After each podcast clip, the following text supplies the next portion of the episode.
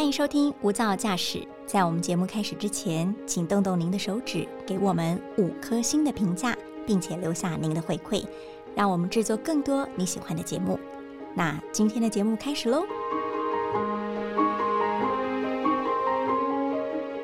世界很大，你认识了多少？范围再缩小一点，东南亚也很大，你又了解了多少？世界不只有尔虞我诈，不只有聚焦于大人物的 G20 或是 COP26。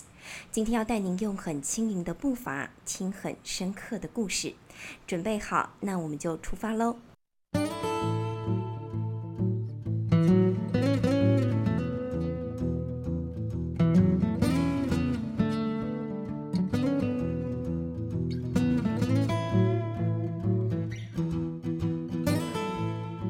好，欢迎收听大爱电视、大爱新闻所直播的 Podcast《无噪驾驶：一百种看世界的眼光》。我是刘芳瑜，今天为大家邀请到的是何泽文。泽文您好，你好，芳瑜。泽文，我可以说完全不认识你，是有一次偶然在成品走跳的时候遇见了你的这一本书。那我觉得他的那个书的书皮非常的朴实无华，他走一个现在很流行的风格，就是裸色系或者说淡卡基。但是我觉得隐约带着一丝很温暖的感觉，然后它的那个书皮上面可以看到很多的那个类似东南亚的面孔，然后他们是这样纵横交错的，就觉得说好像也在预告了要带大家用不同的角度看世界。那的确，我们今天为大家邀请到泽文，就要跟我们来畅谈这本书。很好奇耶，这本书的书名叫做《世界末日时有空喝杯咖啡吗》？可不可以跟我们剧透一下？嗯，然后这本书也算是很意外的书哦，是今年五月的时候，刚好我的 Facebook 它跳出来我几年前在东南亚呃旅游啊、工作生活的一些文章，那我就看了以后就发现，哎，那个时候虽然才五五年前，那个时候我好像天不怕地不怕，觉得人生没有什么，就是冒险，就是去闯。那过了五年，自己现在开了公司。然后买了房子，有员工等等的，反而因为那个时候疫情刚爆发，我记得五月中疫情刚爆发，整个人好像就是就就只觉得啊，那该未来该怎么办？很紧张，很彷徨。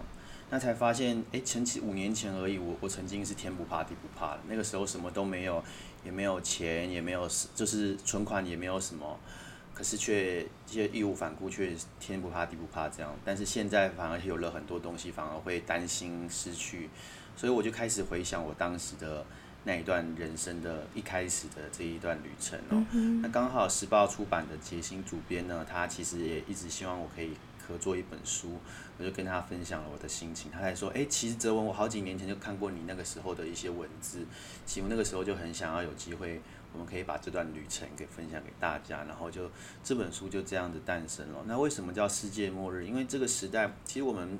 我们在这个时代就是很动荡，你看有这个 COVID-19，还有中美两强的对峙啊，经济啊各种的，那很多人都很担心未来哦。但是我觉得有的时候这种比较紧绷的局势下，我们反而其实可以静下来，跟自己好好喝杯咖啡，畅谈一下人生这样子。嗯哼，所以这个影头可以是一杯咖啡、一杯茶，或是一杯淡水、清水，但是主要就是要让自己沉淀下来，听自己的内心的话。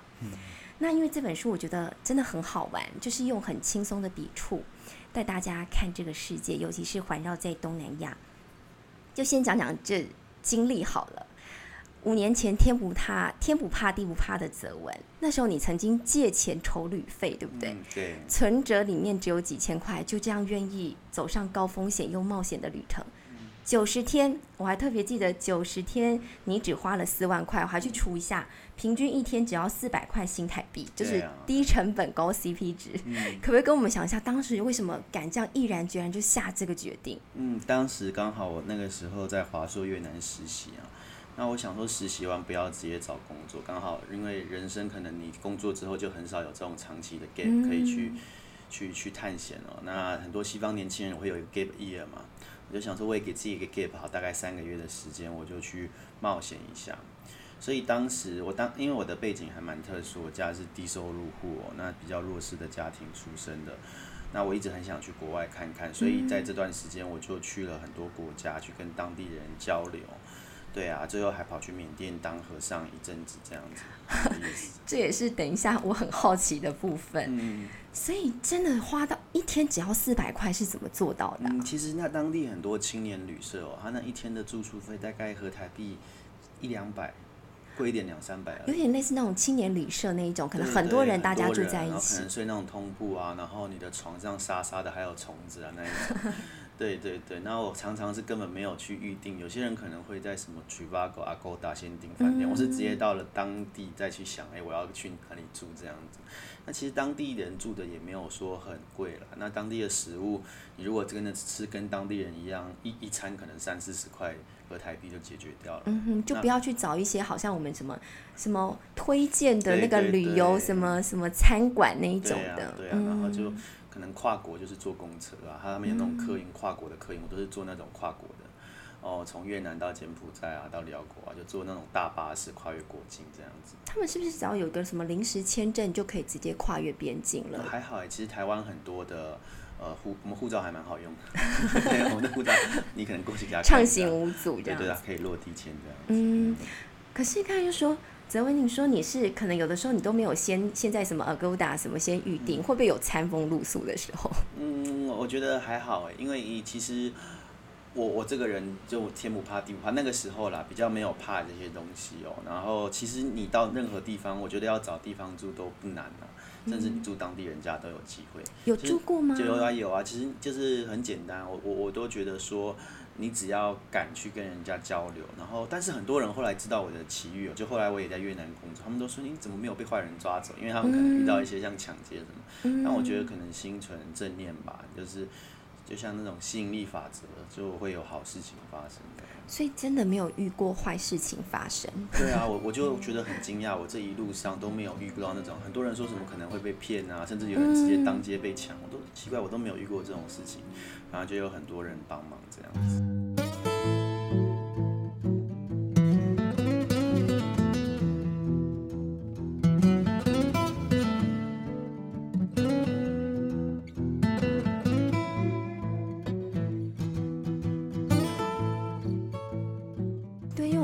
很多的那个书里面内容都是对狼照，哎，人家讲一两句你就对狼照了。我想说，在我们来说，我们都一定会很却步，而且还有性别的不同啦，也会更害怕。但是，就算我在想说，就算我是一个男儿身，我可能都不可能当下就答应我对面这个陌生人。嗯，但或许这就是泽文跟世界交朋友的方式。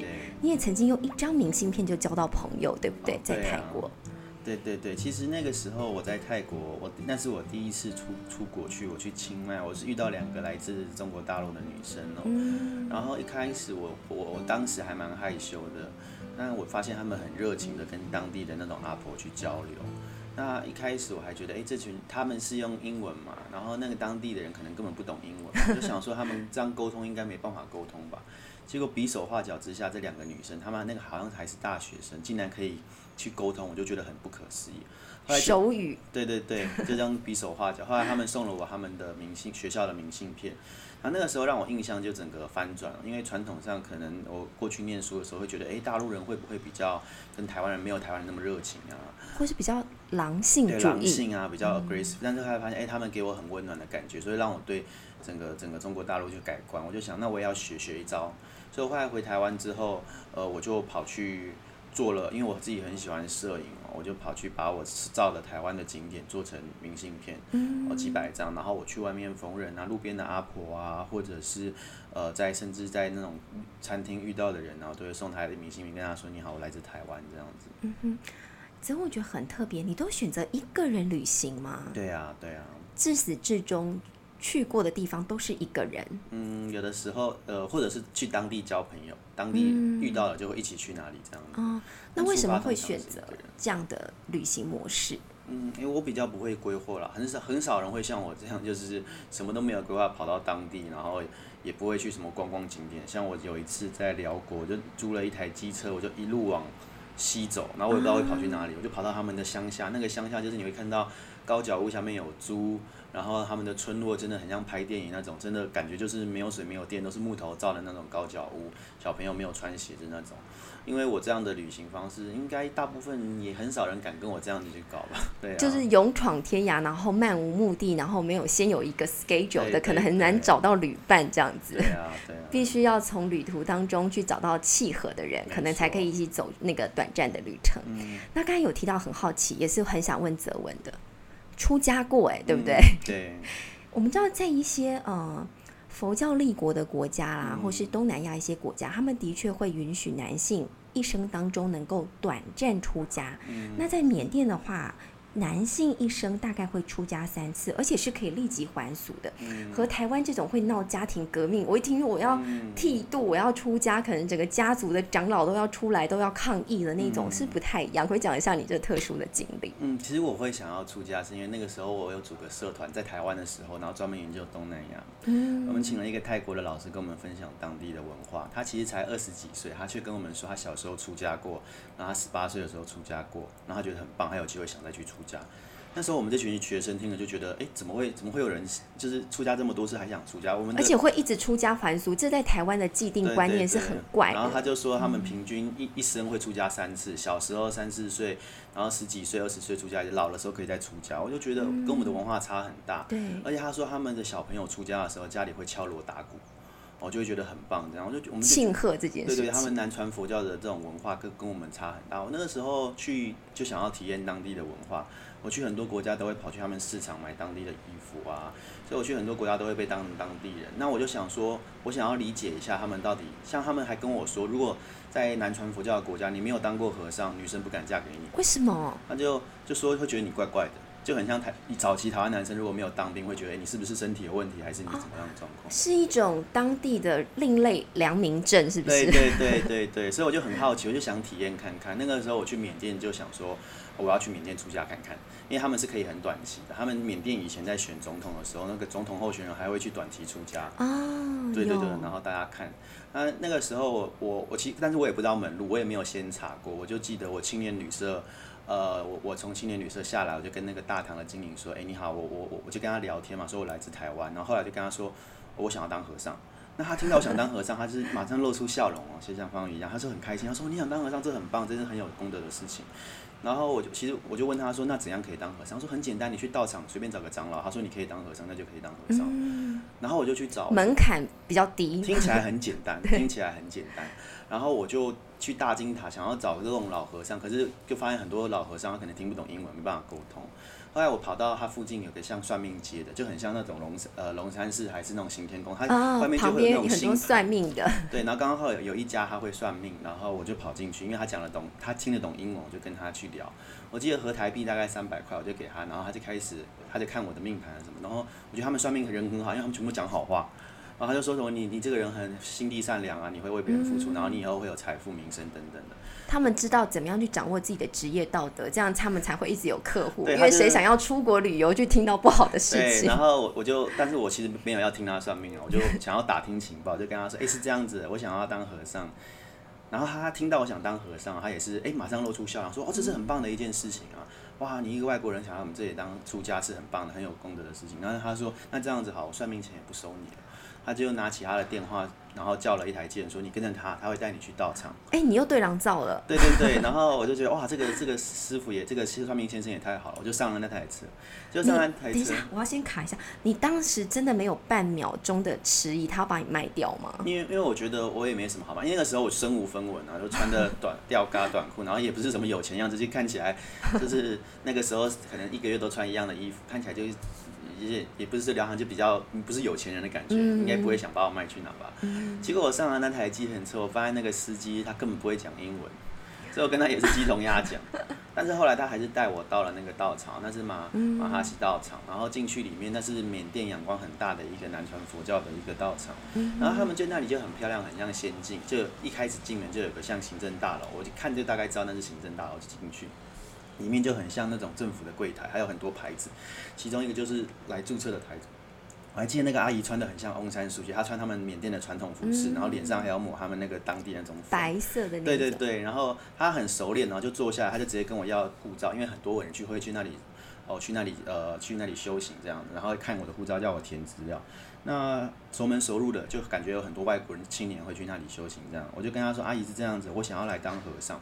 他的反应就跟其他的人不一样，他就看了我，然后皱了一下眉头。他说：“你要当和尚，没有这么简单，就不是你来说你想当和尚。”他原本以为你只是修行，短在那边打坐一下，他以为我要参加那种像营队。然后他说我要当，听到我要当和尚，他就皱眉头，然后说：“嗯，没有这么简单的事情啊，你能不能当和尚要看长老，长老才能决定。”他就把我带到一个佛堂去，他们的佛堂就是会铺很漂亮的地毯，然后那个佛像，我觉得佛像跟台湾的差很多。那佛像感觉有一些还会笑，然后有一些就是他南传佛教的佛像跟台湾的差很。多这样，然后后来就来出来一个长老，那个长老我记得他，他一看就应该有八九十岁，很老的一个长老，他就先用英文问我说：“你会讲英文吗？”我就我就只回答 yes，他立刻转中文说：“你是台湾人吧？”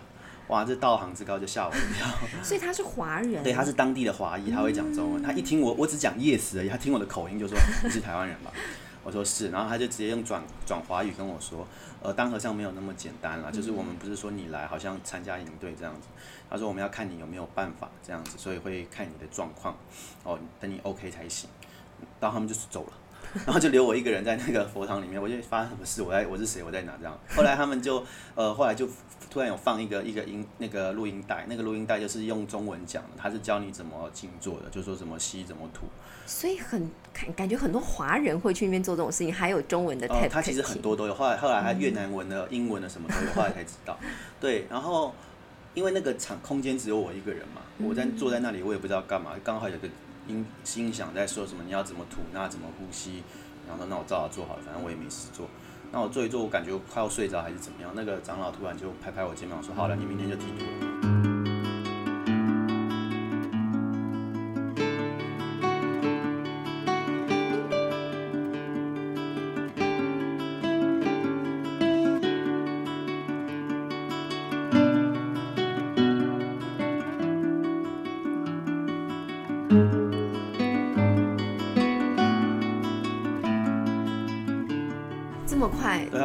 的呃修炼考验就是短短的那那个。对啊对啊，然后当当下我还想说你讲的好像要过什么十八铜人阵，结果这么简单。可是我后来才知道，有一个韩国青年在那里待了三个月，他就被准许 但他也很有耐心，他他可能真的很想要出家。对啊对啊，那我我隔天就是他就开始去去剃度了嘛。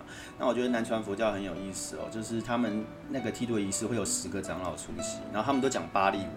所以我根本听不懂他们在讲什么，就而且他们的跪，他们的他们不像我们是盘坐，他们是跪，而且是侧跪，所以那个对对对对，就是整个人就是脚要侧一边，哦，像对脊椎不是很友善，那个对腰其实很痛，尤其你要跪很长的时间。然后他们讲的话其实我都听不懂，但是最后一个环节会有一个长老把我拉到后面去问我问题，然后他问的问题就是说，比如说。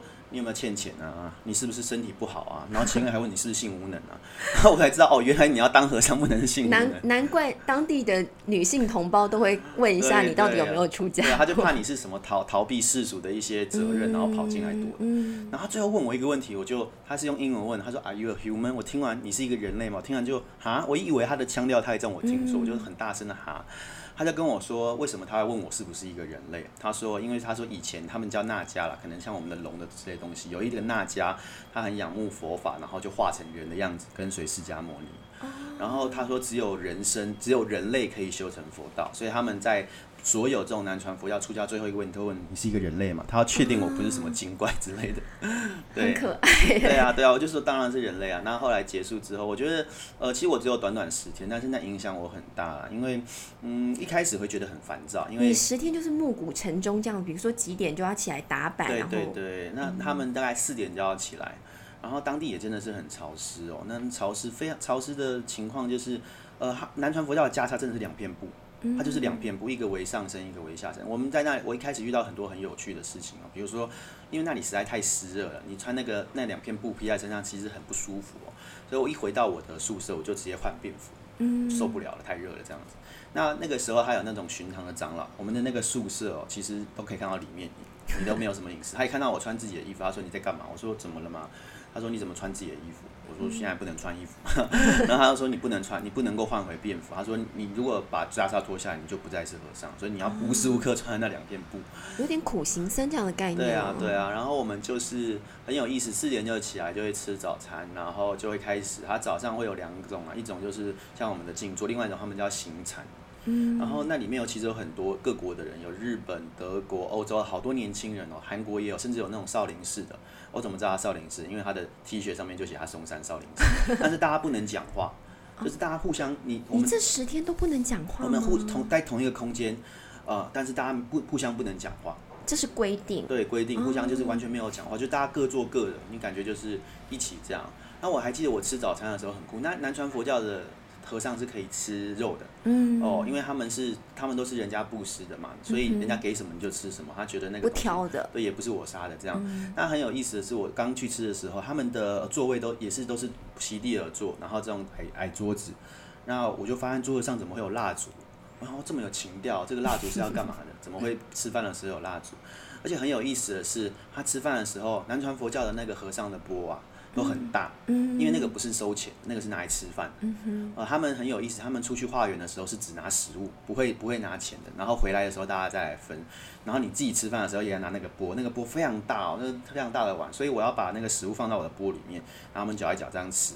然后呢，我就后来才知道为什么会有蜡烛，因为它动不动就停电。